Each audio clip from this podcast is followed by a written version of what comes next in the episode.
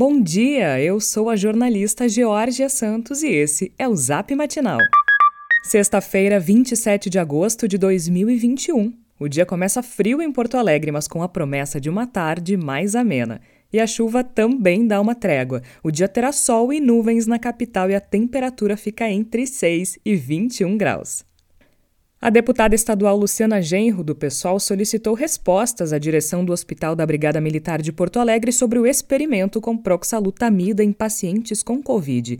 O caso foi revelado pelo matinal na última terça-feira. A parlamentar pede que a instituição informe à Assembleia uma lista anonimizada dos pacientes submetidos ao estudo. O documento deve conter a data em que eles assinaram o termo de consentimento, o período em que a droga foi administrada e se o paciente faleceu, além de uma cópia do termo de consentimento de todos os pacientes. A deputada também solicitou uma cópia do projeto em que consta a metodologia e os fundamentos para o estudo, cópia dos documentos que autorizam o estudo e o meio pelo qual a direção do hospital foi informada do experimento, além dos valores investidos. Lembrando que o teste foi realizado sem anuência da Comissão Nacional de Ética em Pesquisa. Para o Conselho Nacional de Saúde, a gravidade da pandemia não justifica transgredir os princípios éticos da pesquisa.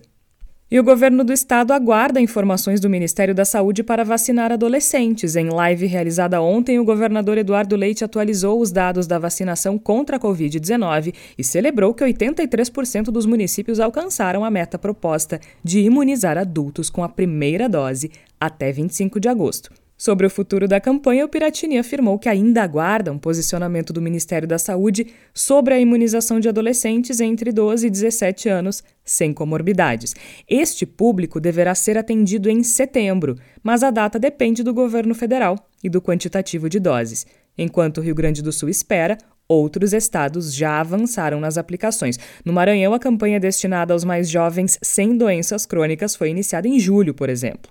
A alegação é de busca pela imunidade coletiva e, por isso, o Estado precisa vencer o público adolescente antes de se preocupar com a terceira dose. O reforço da vacina aqui no Estado deve começar no próximo mês e atenderá um milhão de idosos acima de 70 anos e os imunossuprimidos. Lembrando que a vacina contra a Covid-19 está liberada a todo o público adulto e adolescentes com comorbidades. A primeira dose está disponível em seis unidades de saúde em Porto Alegre, além do rolê da vacina. Também haverá aplicações de segunda dose. Para saber quais os locais de vacinação, acesse o link no nosso boletim de texto. E o Sindicato dos Rodoviários de Porto Alegre volta a sugerir um prazo de seis meses para que as questões financeiras da Carris sejam discutidas. A reivindicação foi feita durante reunião com representantes da Prefeitura e será avaliada pelo prefeito Sebastião Melo nesta sexta. O plano de desestatização da empresa pode ser votado na próxima semana.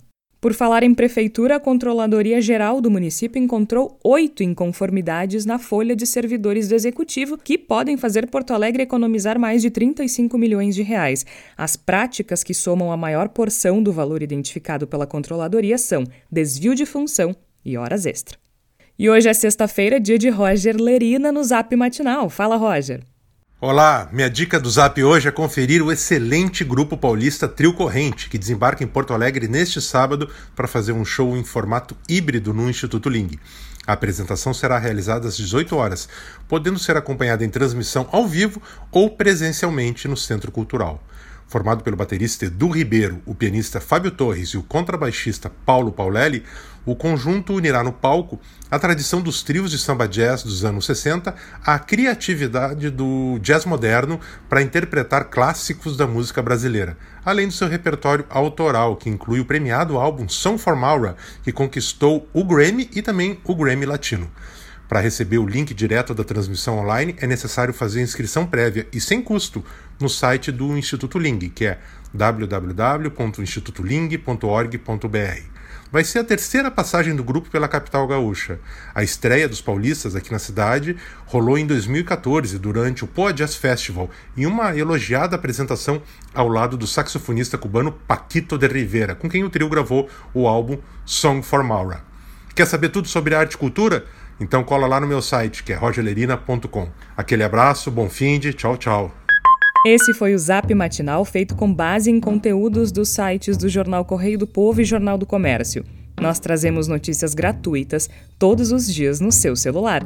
Se você conhece alguém que também vai gostar de receber nossos boletins, encaminhe a nossa mensagem para essa pessoa. O link para inscrição está no nosso boletim de texto. Aliás, caso você ainda não receba a newsletter Matinal Jornalismo no seu e-mail todas as manhãs, inscreva-se gratuitamente ou considere fazer nossa assinatura premium para ter acesso a todos os nossos conteúdos e também apoiar o jornalismo local. Siga também a gente nas redes sociais matinaljornalismo no Instagram e newsmatinal no Twitter. Um abraço e um ótimo final de semana.